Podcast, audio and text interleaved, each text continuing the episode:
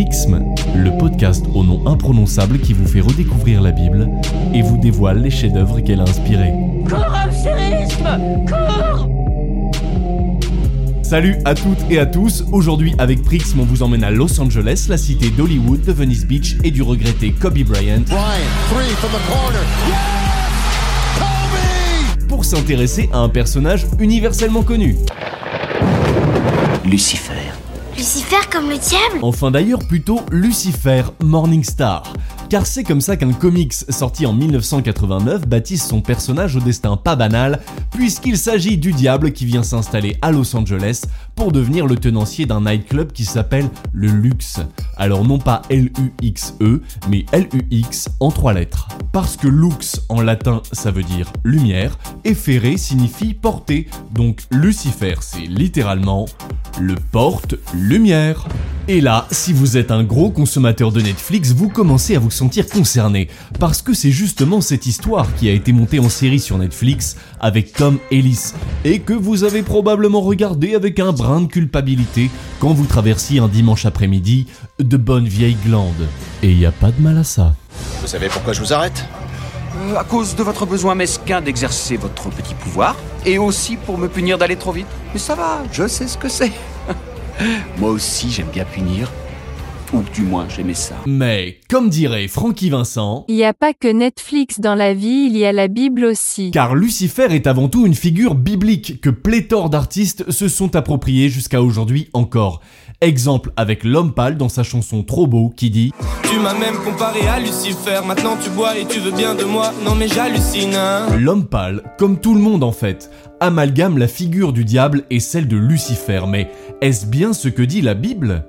Posons-nous la question, qui est ce diable de Lucifer? Une musique toute douce pour vous préparer parce que là, les cocos, on va lire la Bible. Alors allons voir ce qui est dit de ce fameux porte-lumière, ce Lucifer. Ça se passe dans l'Ancien Testament, livre d'Isaïe, chapitre 14, versets 12 à 15. Comment es-tu tombé du ciel, Lucifer, qui te levais le matin écroulé par terre, toi qui blessais des nations, toi qui disais en ton cœur, Je monterai dans les cieux, au-dessus des étoiles de Dieu, j'élèverai mon trône, je m'assiérai sur la montagne de l'Alliance, dans les profondeurs du septentrion. Je monterai sur les sommets des nuées, je serai semblable au Très-Haut.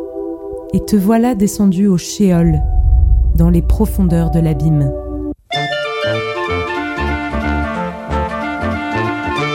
Tombé du ciel,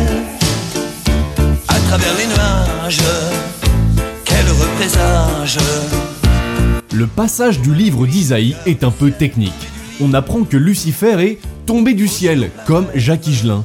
Car oui, Lucifer était au ciel, c'était un ange de Dieu, un ange qui s'est pris pour un ouf, et qui a voulu dépasser son maître avec une ambition débordante, monter au-dessus des étoiles de Dieu et installer son trône dans les profondeurs du septentrion. Car le septentrion, c'est le nom qu'on donne à la Grande Ourse, constellation de 7 étoiles qui indique le nord, vous compterez vous-même, il y a bien 7 points sur la casserole. Sauf que ça s'est mal fini cette histoire, car maintenant Lucifer est au Sheol. C'est un mot d'hébreu qu'on ne peut pas traduire, mais qui désigne une sorte de séjour des morts, et donc par extension et approximation, l'enfer. Ah, hello. It's nice to see you all here. Now, as the more perceptive of you probably realized by now, this is hell. And I am the devil. Good evening.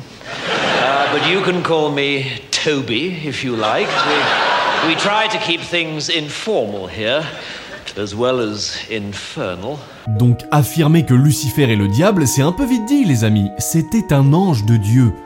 Appuyons-nous sur l'une des représentations les plus connues de Lucifer en peinture, un tableau d'Alexandre Cabanel réalisé en 1847. C'est la représentation d'un éphèbe allongé, sans trident, sans cornes, mais avec des ailes d'ange. Notez bien que ce tableau ne s'appelle pas Lucifer mais l'ange déchu. En arrière-plan, on voit les anges et les archanges qui ont l'air de bien s'éclater dans les nuées, alors que ce pauvre R est au premier plan avec un immense seum. Il a une larme au coin de ses yeux, rougi par la colère, les mains jointes comme pour prier, sauf qu'il n'est pas en position d'humilité, mais mi-assis, mi-couché sur ses fesses, adossé à une roche et les jambes repliées, un peu comme pourrait l'être un enfant capricieux et indocile qui bouderait dans son coin. Est-il vraiment en train de prier? Ou fomente-t-il sa vengeance?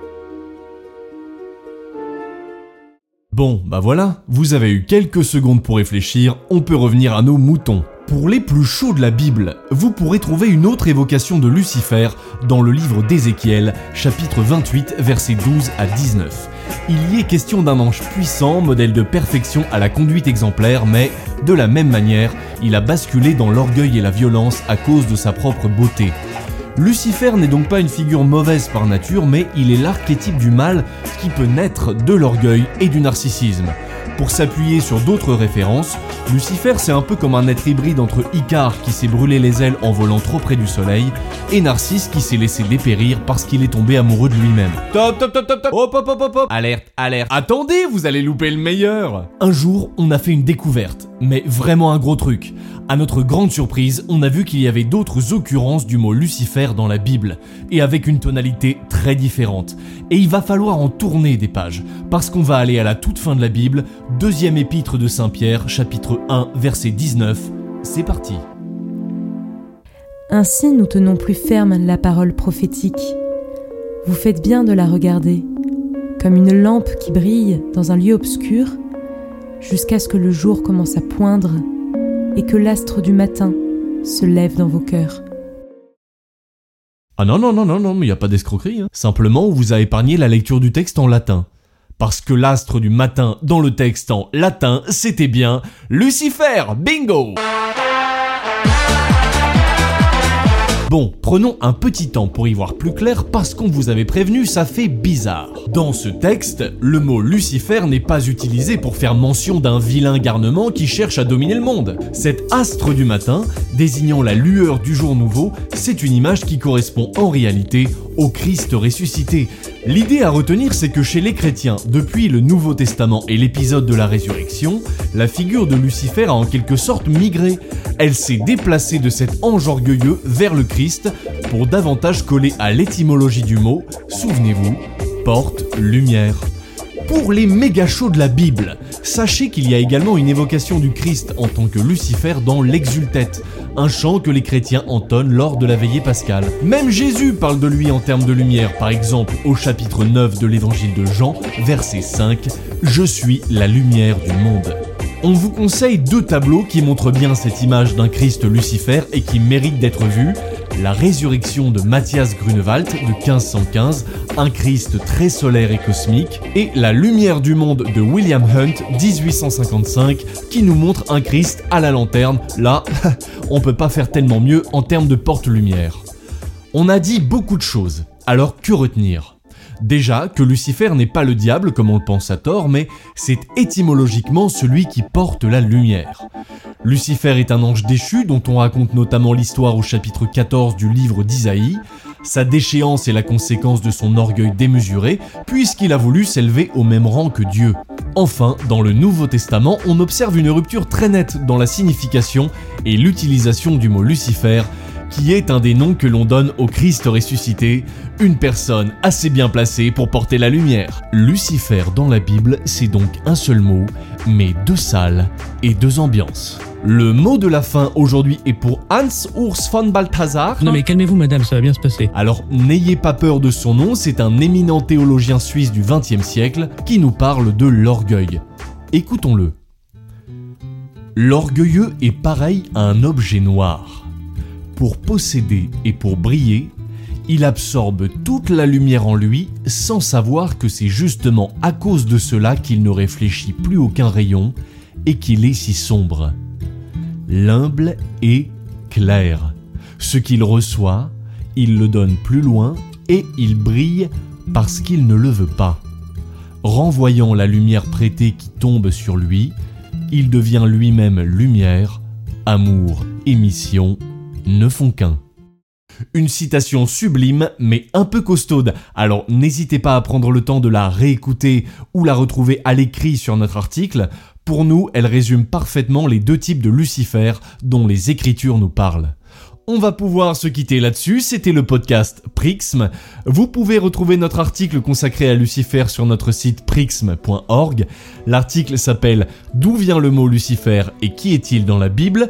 Et on se quitte en musique avec Sophie Tucker et le remix du standard Cinnamon, Homme pêcheur, de la merveilleuse Nina Simone. Très bonne journée et à très vite